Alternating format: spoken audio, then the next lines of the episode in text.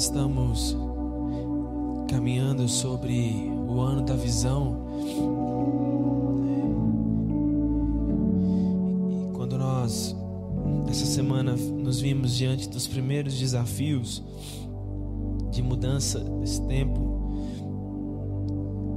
essa palavra saltou sobre nossos corações outra vez. Jeremias está assim vivendo um contexto tão difícil de sua vida, porque o motivo pelo qual ele nasceu e o propósito pelo qual estava escondido sua vida começa a ser revelado no momento em que a voz de Deus vem sobre ele. No momento em que a voz de Deus se revela sobre ele, dizendo para ele, Jeremias, eu sou o Senhor, o seu Deus.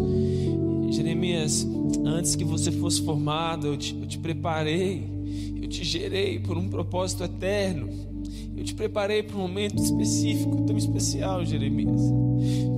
Eu vi os anos à frente da história e vi um homem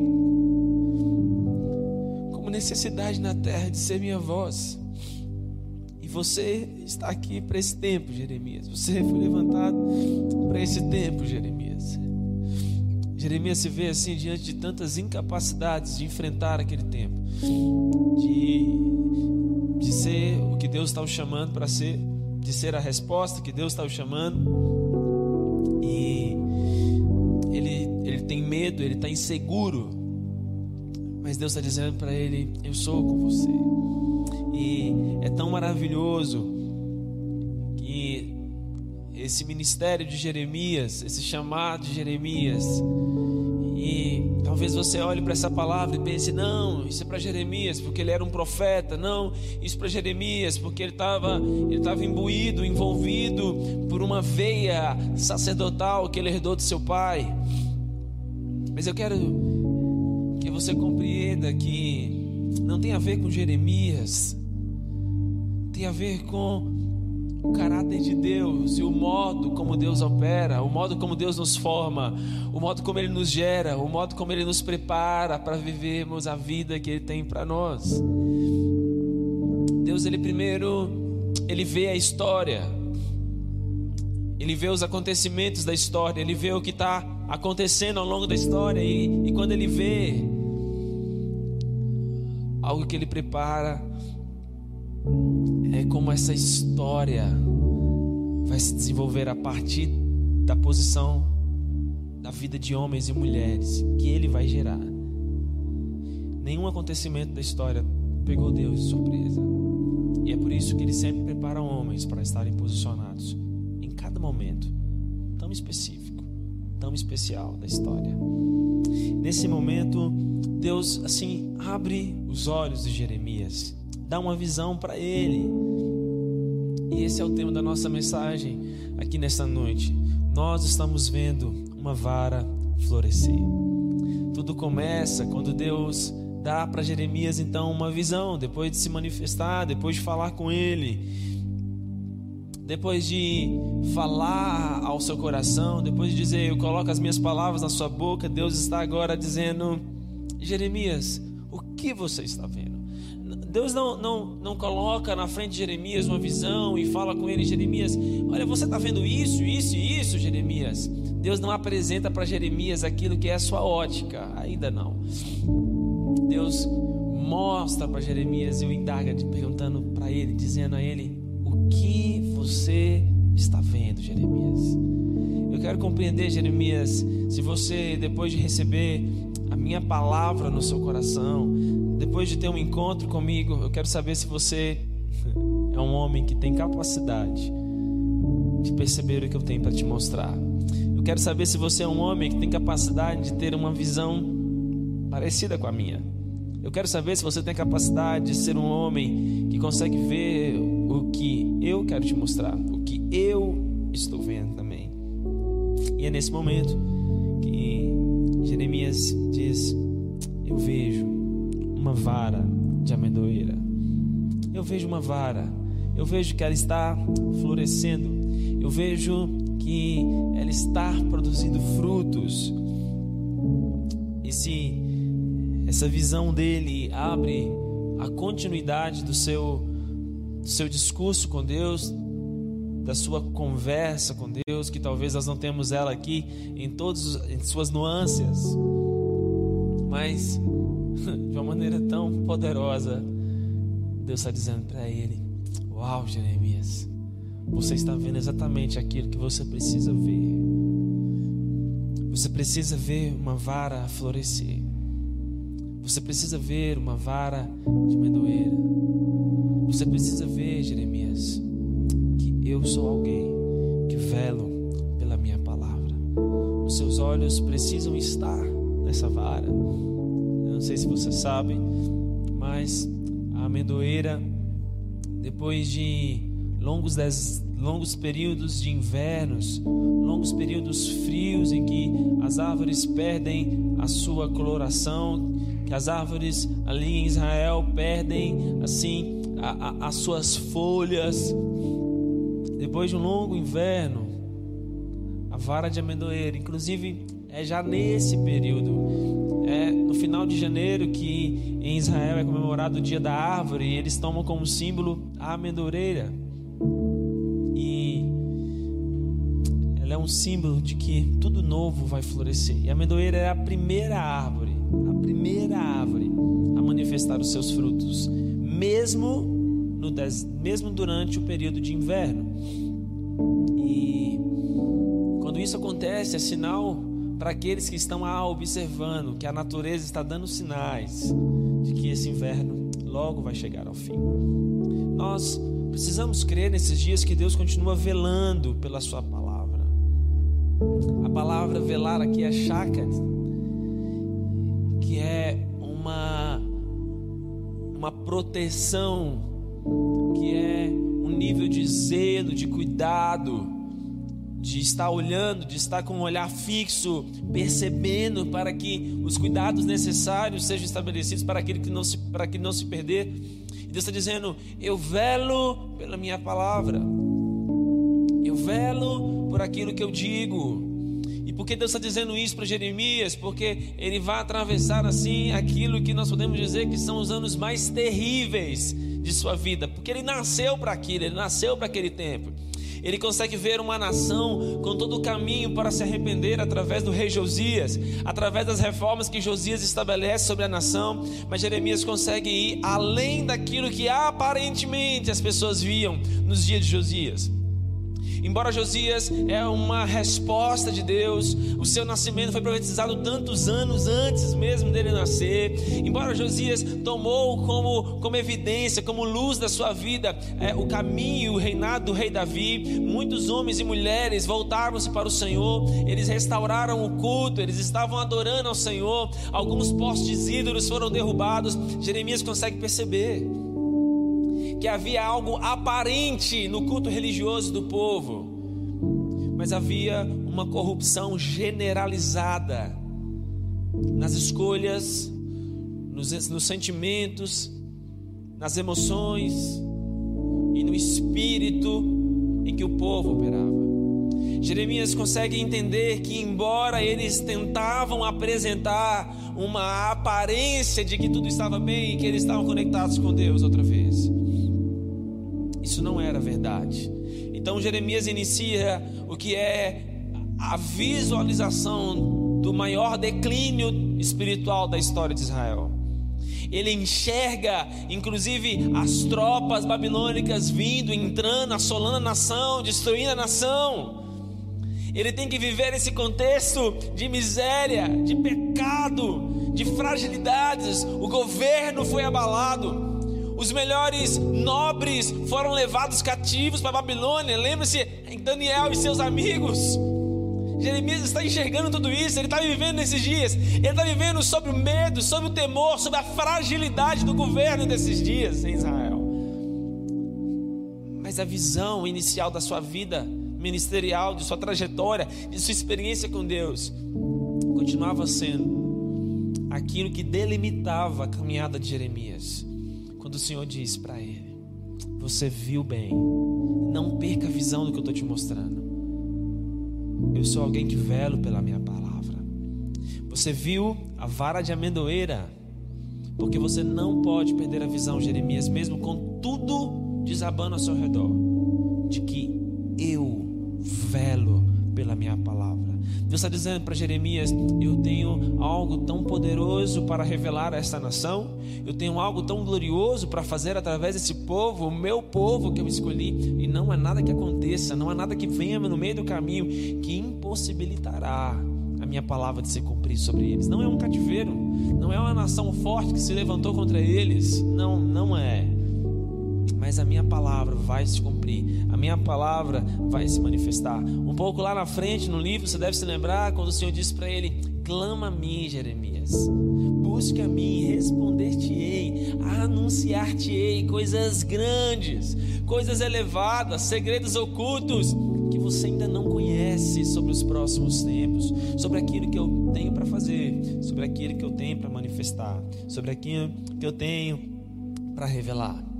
Nós aprendemos que toda geração em crise precisa encontrar-se novamente com Jesus, aquele que é o caminho da esperança, aquele que é o caminho da restauração. Nós estávamos aqui nesse período de oração e nós começamos a receber essa palavra profética por meio de Raquel, quando ela disse: Eu via renovo vindo, eu via galhos em brotos, eu via um renovo surgindo.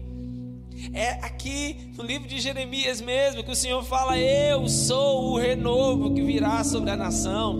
Eu sou aquele que se manifestará, o broto vivo, aquele que vai brotar da raiz de Davi, aquele que parece que está morto, mas que vai viver. Eu sou aquele que parece que é fruto de uma raiz que morreu, mas eu vou ressurgir, trazendo vida, trazendo esperança, Jeremias que o Senhor está fazendo ao longo desse curso, desse, desse livro, ao longo da história, o que Ele está fazendo também nos nossos dias, é mostrando para nós, embora pareça que tudo está em caos, embora pareça que os profetas do caos dizem que as coisas se tornarão piores, nós precisamos de homens, de mulheres que estão com os olhos fitos na palavra de Deus.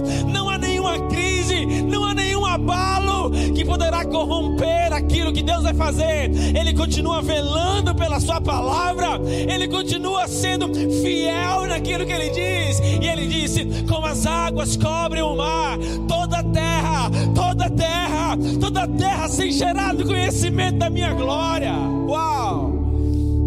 Não há nada que venha, não há nada que aconteça que paralise poder de Jesus surgir, trazendo, trazendo esperança e poder de restauração em uma geração. Quando nós olhamos no livro de Joel, nós vemos Joel convocando o povo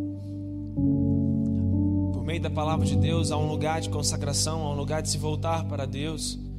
É maravilhoso o texto em Joel capítulo 3, quando ele diz, Joel capítulo 3, versículo 14, ele está falando assim: Eu vejo multidões, multidões e multidões no vale da decisão. Eu vejo um vale, eu vejo a terra passando por um vale, eu vejo uma geração atravessando um vale, e nesse vale eles precisam se decidir por Jesus. Nesse vale, eles precisam se decidir sobre de qual lado eles estão. O versículo 9 de Joel, capítulo 3, ele fala: Olha, santificai, proclamai entre as nações, santificai uma guerra. Levante-se os seus valentes. Mateus profetizou e liberou aqui essa palavra que Deus está levantando homens valentes, homens cheios de autoridade, de ousadia. É isso que Deus está dizendo nesse tempo. Levantem-se, os valentes do Senhor, proclamem-se uma guerra. E nós estamos em uma batalha nesses dias. Com a batalha nesses dias, a palavra de Deus permanece sendo a mesma. A palavra de Deus permanece de pé. O que ele disse vai se cumprir. O que ele disse vai se cumprir. O que ele disse vai se cumprir. Nenhuma só palavra caiu da sua boca nenhuma só palavra voltou para ele sem cumprir o propósito pelo qual ele a liberou. Não há nenhuma crise nesses dias que vai inviabilizar o cumprimento das promessas de Deus na sua casa, na sua família. Abra o seu coração para entender o que Deus quer fazer a partir desse momento. Abra o seu interior para compreender aquilo que Deus quer fazer fluir. Você se lembra que quando Jesus inicia o seu ministério, antes dele vem João Batista, o centro de toda manifestação religiosa era Jerusalém, era o templo em Jerusalém, mas Deus abre um rio no meio do deserto. A palavra diz que nos dias de César, nos dias de tantos homens em posição de autoridade, veio a palavra de Deus a João Batista no deserto e ele começou a pregar, ele começou a anunciar, longe do templo. O Senhor faz um rio surgir, o Senhor faz algo novo acontecer. Muitos continuavam indo para o templo, mas muitos entenderam: a rota mudou agora. Nós precisamos seguir a voz de Deus. A voz de Deus não está lá naquele templo que está com seu sacerdócio corrompido. Nós precisamos seguir a voz de Deus que está no meio de um deserto, sobre um homem de vida estranha, um homem que se alimenta de mel, um homem que se alimenta de gafanhotos, um homem que tem uma vida estranha, mas um homem que carrega o poder de Deus sobre ele. Nós precisamos entender as mudanças no curso ao longo da história, aquilo que Deus está atualizando, aquilo que Deus está mudando. E o ministério de João Batista é poderoso, é maravilhoso, é glorioso. Ele começa a crescer. A Bíblia fala que multidões e multidões desciam, estavam junto dele. É, gera uma preocupação tão grande que os sacerdotes mandam perguntar: Quem é você, João Batista? E ele responde dizendo: Olha, é o seguinte, meu ministério está crescendo, meu ministério está em expansão mas eu sou líder de um ministério transitório. Depois de mim há um que está vindo, que é maior do que eu. Quando ele se manifestar, vai ser o momento que eu vou começar a recuar, vou passar a chave para ele, vou passar o bastão para ele, vou passar o cajado para ele, ele vai continuar, suas obras serão maravilhosas. E quando isso acontecer, vocês precisam deixar de me seguir e passar a seguir a ele. Esperança de transformação. Ele é aquele que tem poder de restauração. É dele que eu estou falando. É para ele que eu tenho trabalhado nesses dias. Eu sou só um amigo do noivo, mas ele é o noivo com quem vocês devem se casar. João Batista disse alguns dias depois, no dia seguinte, a Bíblia fala que estando João Batista batizando, Jesus apareceu do outro lado. E João disse: É dele, é aquele lá, é dele que eu venho falando. Ele é o Cordeiro de Deus que tira o pecado do mundo. Sigam ele. A Bíblia fala que a partir daquele dia, muitos seguidores de João Batista deixaram de seguir a ele, passaram a seguir Jesus. Muitos que estavam próximos dele deixaram de caminhar perto dele, porque aqueles homens estavam atentos ao que Deus estava fazendo. Uau, nós precisamos de homens assim nesses dias. Nós precisamos de homens que estão mais conectados com Deus que com homens. Nós precisamos de homens que têm seus corações conectados em Deus, mais do que com ministérios. Mais do que uma placa, uma placa eclesiástica, do que a placa de uma denominação. Nós precisamos de homens que estão cheios de amor por fazer a vontade de Jesus, de seguir o curso de Jesus, de seguir o chamado de Jesus, de entender: olha, finalizou o tempo aqui, é necessário conseguirmos a partir daquele ali, é necessário seguirmos esse novo caminho, é necessário entrar nessa nova trajetória. E Joel está dizendo: olha, levantem-se os valentes. Levante-se aqueles que entendem que o tempo está mudando. Versículo 10, ele fala assim: Olha, forjar espadas de vossas enxadas. Ele fala assim: pega o que você tem, use o que você tem, transforme o que você tem, mas vai para a batalha, vá para a guerra. A posição de muitos nesses dias é quase uma posição de ficar assistindo o circo pegar fogo esses nunca experimentarão, nunca desfrutarão do privilégio de dizer: Eu fiz parte desses dias. E a minha atitude não era só ficar em casa assistindo noticiário e dizendo: O que é meu está garantido. Eu peguei o que eu tinha na mão, eu operei com o que eu tinha, Eu fui resposta para mim, para minha casa, para minha família, para quem estava perto de mim. Eu não fui sozinho. Eu entendi que eu estava numa luta, numa guerra que tinha a ver somente comigo. É a guerra de Deus. É a luta pela palavra de Deus. É uma guerra para que homens e mulheres sejam tirados de um lugar de morte, de um lugar de tristeza é a guerra, é a luta, muito mais do que uma crise, uma luta sanitária, é mais do que isso, é mais do que uma crise humanitária. Isso vai além, isso nos leva ao lugar de levarmos homens e mulheres a crer, a olhar para Jesus outra vez, olharem para a palavra de Deus outra vez e dizer: Olha, tudo está um caos, tudo está difícil, mas nós estamos em um vale, nós precisamos nos decidir nesse tempo. Multidões e multidões estão no vale da decisão, porque o dia do Senhor está perto, no vale da decisão.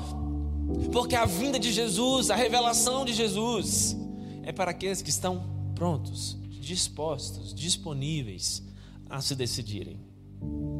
Logo aqui no fundo dessa imagem tem uma escada, né?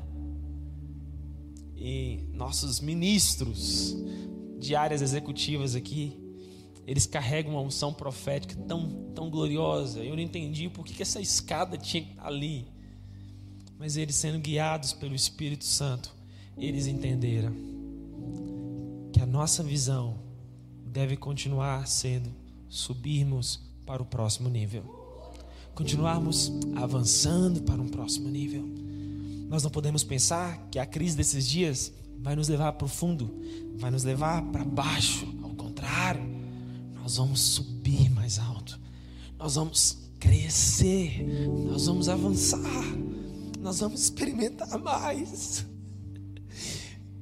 Ontem nós vivemos tantas coisas aqui, nós encontramos hoje cedo, corremos a avenida, era maravilhoso, nós comentamos ainda o que nós experimentamos ontem, e nenhum de nós imaginávamos que nós seríamos surpreendidos por Deus, mais do que nós já fomos ontem debaixo de uma dispensação que só Ele poderia nos dar. Nosso coração não tem capacidade de projetar, mas o coração de Jesus tem.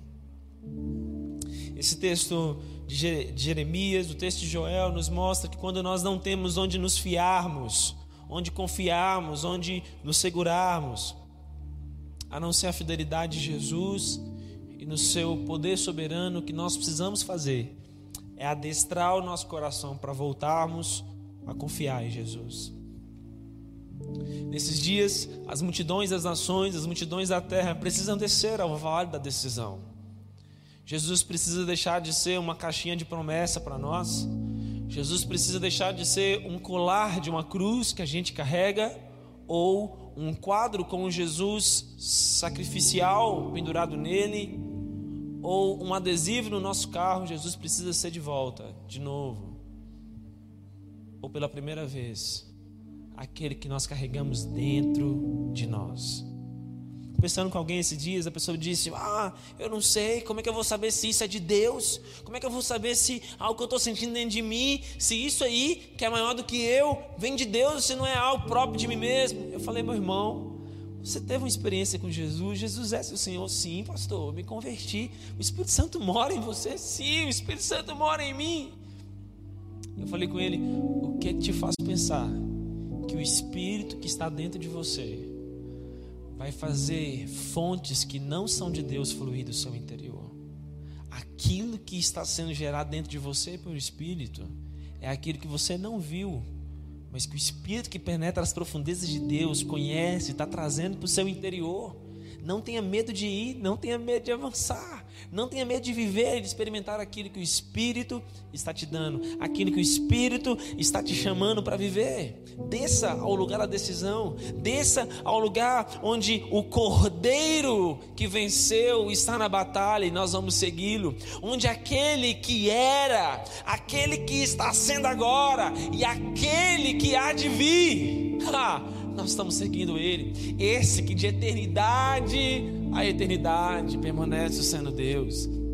Meus alunos de No Say School, sabe, que fizeram panorama do Novo, Testamento, do Novo Testamento comigo, nós estudamos sobre isso, sobre esse texto que fala aqui de eternidade, eternidade. Jesus continua sendo o mesmo. Ele era Jesus na eternidade passada, aquela que nós não conhecemos antes de Gênesis. Ele é Jesus na eternidade presente, essa eternidade que nós vivemos desde a criação até o fim. E Ele é Jesus na eternidade futura, naquela que virá depois do fim da história humana. Nós continuaremos olhando para Ele, sendo transformados por Ele. Jesus disse em João capítulo 10: Eu sou o pastor, eu sou a porta. Quem entra por mim, que sou a porta, entrará, sairá e encontrará pastagem, encontrará alimento. Quando nós passamos por Ele, quando nós estamos olhando para Ele, nós seremos transformados a partir da visão que nós recebemos dele. Nós falamos ontem sobre o fato de que João entra em crise porque ele não, tinha visto ainda o Cordeiro de Deus que estava ali nos céus, naquele, naquele ambiente de Apocalipse capítulo 5. Os céus estão tranquilos, todo mundo está posicionado, todo mundo está tranquilo diante do ambiente de que ninguém foi encontrado digno, porque João está procurando. João não conhecia aquele cordeiro que estava ali próximo do trono, mas alguém vem, um anjo vem, um ancião vem e fala com ele: Calma, calma, filho, você não conhece, mas olha para ele, olha lá, há um que foi encontrado digno, há um que é santo. Nós que estamos aqui fomos santificados, limpos limpos, purificados, as nossas vestes estão brancas, por conta de que nós estamos olhando para Ele, nós estamos sendo transformados a partir daquilo que vem dEle, nós estamos recebendo o que vem dEle, a purificação que vem dEle tocou nossa vida, tocou a nossa essência, tocou os nossos olhos, nós estamos cheios de fé, de confiança, de esperança, porque Ele nos constituiu reis, sacerdotes, e nós reinaremos viveremos com Ele eternamente. Nós viveremos com Ele eternamente. Nós temos exatamente agora uma ótima oportunidade de acelerarmos o processo de transformação da nossa vida a partir de uma aproximação de Deus, do seu Filho e do seu Espírito. Nós podemos usar os últimos, os próximos dias para nos voltarmos para Deus de maneira mais profunda, olharmos para a palavra dele, olharmos para o coração dele. Se nós abrirmos e recebermos aquilo que Deus tem realmente para nós, exatamente agora, queridos, nós vamos viver aquilo que nós podemos talvez dizer ser a maior dispensação do Espírito dos últimos tempos. Joel disse que nos últimos dias o Espírito Santo seria derramado sobre toda a carne. Pedro, entendendo que os seus dias ali em Pentecostes, Atos capítulo 2, eram os últimos dias, Pedro fala: esses homens não estão bêbados. É o cumprimento da promessa de Joel, que eram os últimos dias. A minha pergunta tem sido: se há dois mil anos atrás já éramos os últimos dias na liberação do Espírito em Atos capítulo 2, será que os nossos dias não é ainda mais os últimos dias? Profetizados por Joel. Qual oportunidade, qual porta Deus está abrindo exatamente agora para nós? A partir de amanhã, nós iniciaremos uma convocatória de 40 dias de jejum e de oração. Nós estaremos posicionados num lugar de oração, de intercessão, durante 40 dias. Nós estaremos buscando ao Senhor com nossas orações bem direcionadas, com os nossos jejuns bem direcionados, todos os dias, a partir de amanhã, pela manhã, bem cedo um vídeo estará disponível para você fazer o seu devocional e direcionar o seu devocional com palavras específicas, bem direcionadas. Nossa equipe de comunicação está preparando todo esse material, vai auxiliar você no seu processo de jejum. Você pode fazer esses 40 dias se abstendo de algumas horas do seu dia sem se alimentar, talvez do seu café da manhã, ou do seu almoço, do seu café da tarde, ou do seu jantar, ou durante algumas horas do seu dia, durante todo o período da manhã você não vai se alimentar, ou durante durante todo o período da tarde. Você também pode fazer esse jejum em ciclos de jejum aí. São 40 dias, você pode fazer quatro ciclos de 10 dias. Durante esses 10 dias você pode fazer pela manhã, outros 10 dias você pode fazer durante a tarde. Durante 10 dias você pode tirar algum alimento específico, carne, delícias, doces, mas nós estaremos. Eu não sei o seu jejum, o Senhor vai falar especificamente ao seu coração. Mas durante todo esse período, desses 40 dias, de uma maneira tão específica, não importa que seja uma hora, para você que come igual lagarto o dia inteiro, assim, que não para, você que rói o dia inteiro, você que mastiga o dia inteiro, você que belisca o dia inteiro, talvez uma hora já é um jejum para você, né? É verdade, irmão? Mas se você é uma lagartinha aí, não importa. Oh Deus. Se você começar com uma hora, você vai terminar esse jejum com 40 horas, talvez. Se você começar com uma hora por dia, você vai terminar ele com 40 horas. E, mas não importa o tempo que você tira, mas é importante que você tire um tempo do seu dia.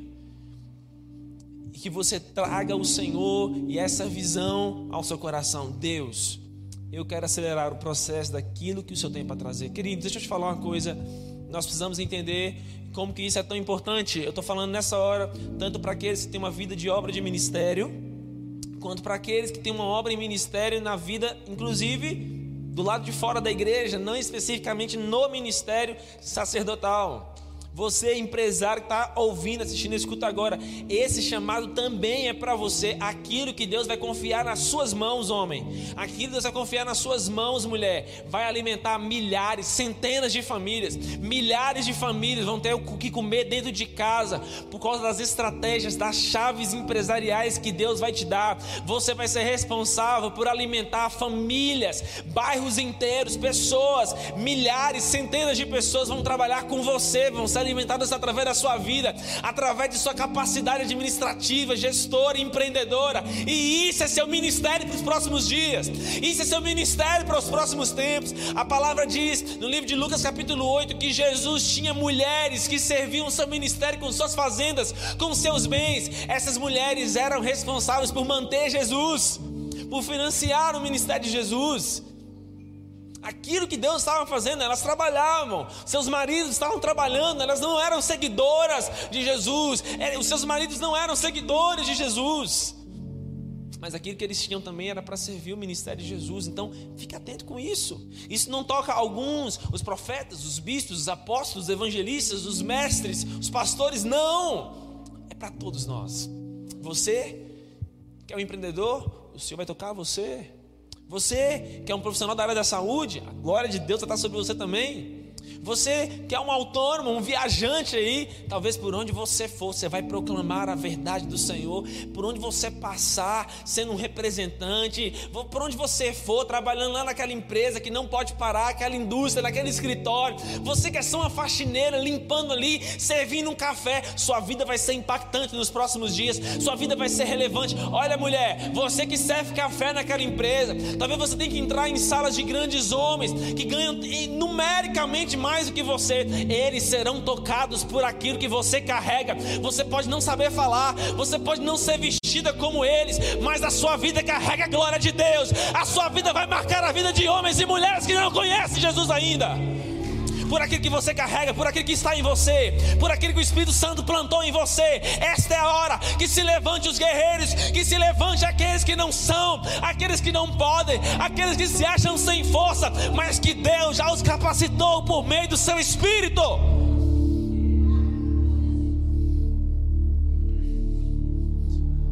Alguns dizem que o caos virá, mas eu quero só lembrar para esses, esses profetas apocalípticos, Vai um recado para você, profeta apocalíptico.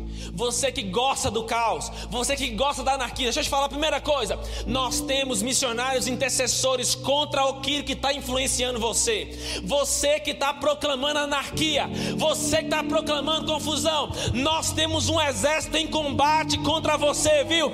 Porque o governo de ordem de Jesus virá anarquia não vai ser estabelecida, terror não vai ser estabelecido, medo não vai ser estabelecido, mas um reino de paz, de vida, de esperança virá sobre a terra. Nós temos homens e mulheres posicionados para isso. E segunda coisa, eu quero falar aqui para aqueles que estão plantando terror sobre a terra, aqueles que querem ver o circo pegando fogo. Jesus virá e manifestará o poder, o domínio dele sobre nós. Porque a verdade dele é uma verdade de um amor leal, de um amor verdadeiro, de um amor profundo, de um amor que encontra o homem em seu pecado. E só para finalizar, você que quer ver o caos, veja o caos, E nós veremos Deus criando em meio ao caos. Porque no início, no princípio, a terra estava sobre o caos. O caos não é um empecilho para Deus. O caos não é uma barreira para Jesus. O caos nunca foi algo difícil para Ele. Ao contrário, Ele ama o caos. Porque quando o caos vem, o poder criador dele entra em cena. Ele começa a criar tudo novo. Ele começa a fazer tudo novo. Ele começa a manifestar tudo novo. Porque o poder dele se move desde o princípio nos ambientes de caos. É por isso que nós cremos que a maior revelação de Jesus está por vir. Porque o mundo já está em caos, um caos pior, talvez venha mesmo. Nós não estamos focando no caos. Nós estamos focando naquilo que Jesus vai criar em meio ao caos. Ele não nos chamou para olharmos para o caos, ele nos chamou para olharmos para ele. Ele disse: "Olhem para mim. Estejam conectados comigo. E de mim vai fluir aquilo que vocês precisam de mim vai fluir aquilo que vocês necessitam. Se há algo que nós queremos aprimorar nesses próximos dias é o nosso foco de visão. Nós precisamos olharmos para Jesus, focarmos em Jesus, naquilo que Ele quer fazer, naquilo que Ele está falando, naquilo que Ele está nos direcionando. Isso é tão simples, mas isso é tão poderoso. Nós vamos orar esta hora. Nós vamos finalizar esse tempo adorando Jesus, orando, intercedendo. Nós vamos orar, interceder por aqueles que estão enfermos. Nós vamos orar pelas equipes médicas, vamos orar pelas nossas autoridades. E eu quero declarar algo aqui também, tão poderoso que Jesus tem me dito nesses dias. Preparem-se para os próximos oito anos. Nós vamos ver o maior julgamento de justiça de Deus vindo sobre a corrupção do nosso país. Aquilo que tentaram fazer às escondidas será revelado à luz. E Deus julgará. Deus julgará todos aqueles que de alguma maneira aproveitaram-se da escassez, das dificuldades, das crises, para estabelecer o caos, o medo, aqueles que tomaram algo e por conta daquilo que tomaram, alguém morreu, alguém sofreu, alguém passou fome. O poder de Deus virá, julgando todas essas coisas. Os próximos anos serão anos que Deus lavará o Brasil com águas de justiça, com águas de vida com águas da palavra daquele que é eterno. Amém. Nós vamos adorar Jesus agora. Aí na sua casa. Flua no Espírito. Deixa o Espírito Santo te envolver. Ao som desses louvores. Peça ao Senhor, Senhor, mostra-me a tua glória.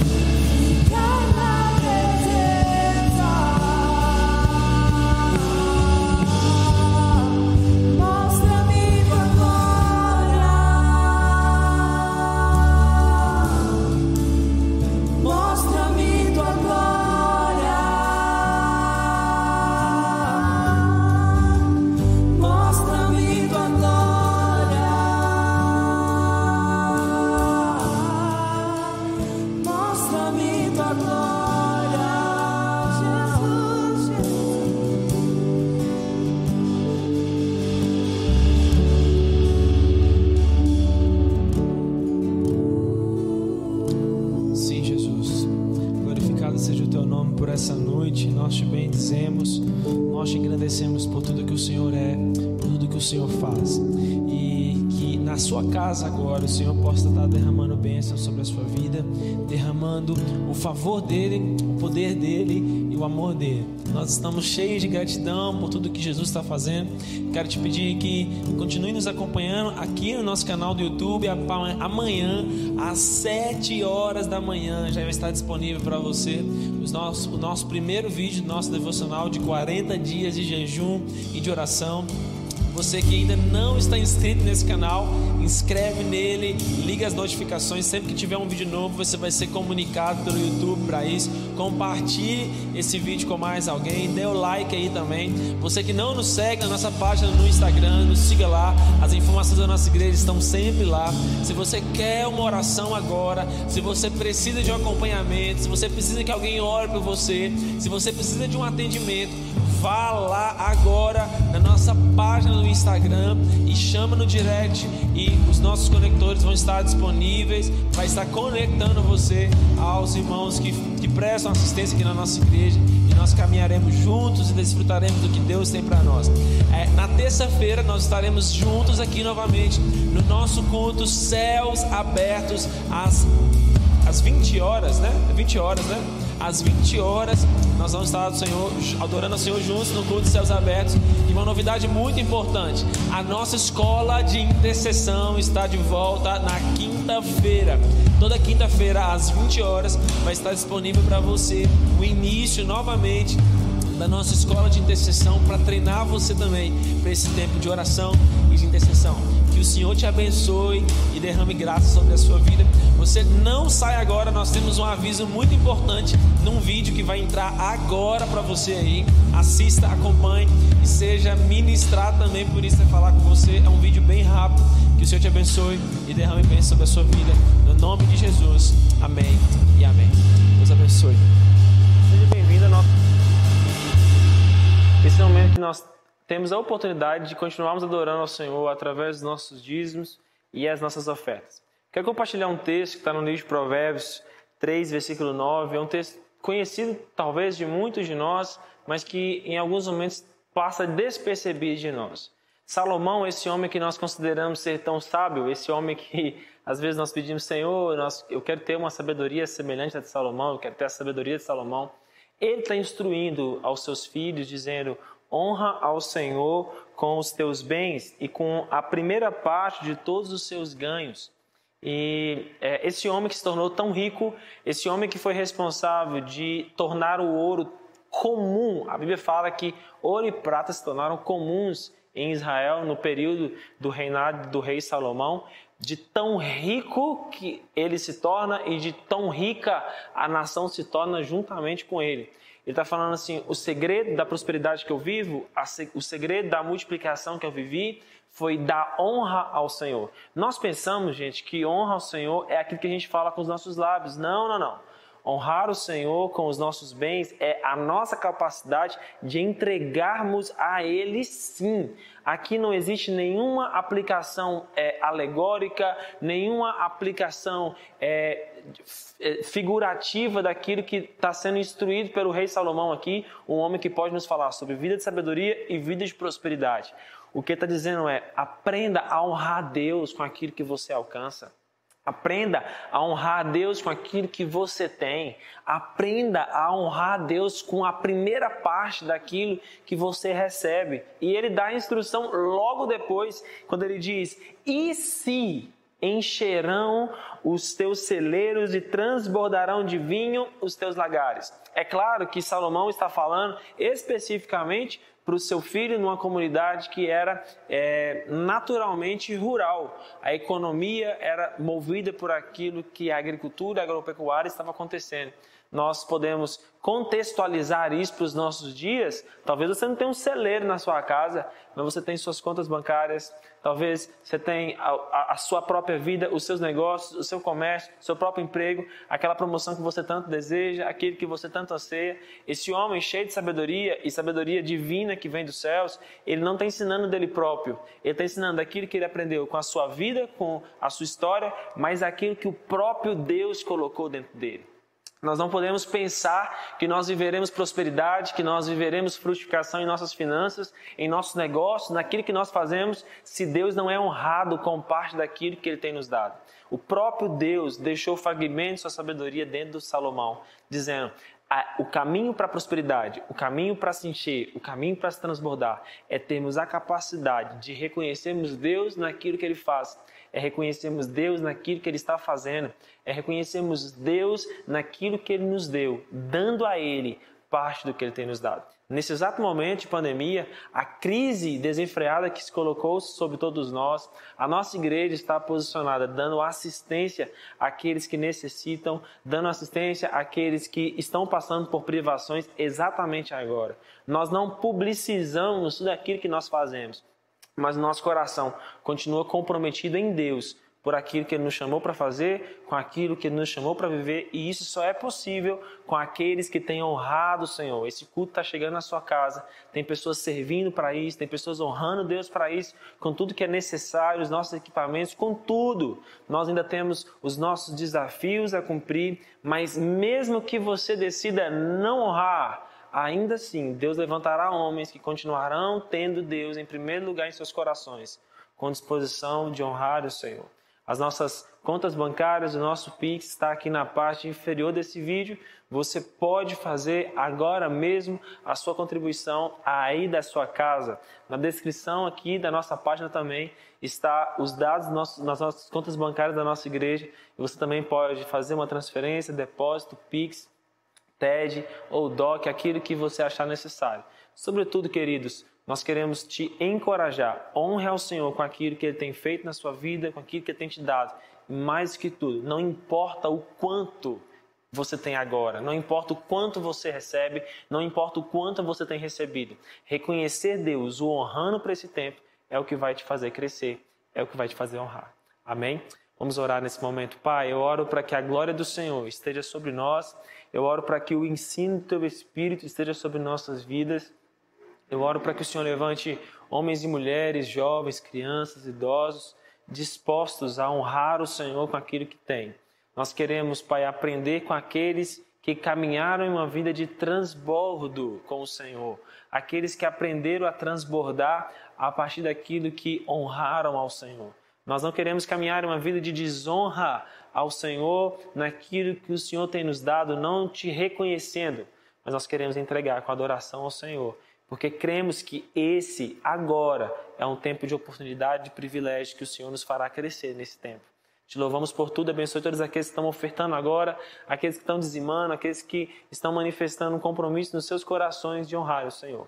Derrama suas bênçãos e libera o seu poder. Em nome de Jesus. Que Deus te abençoe.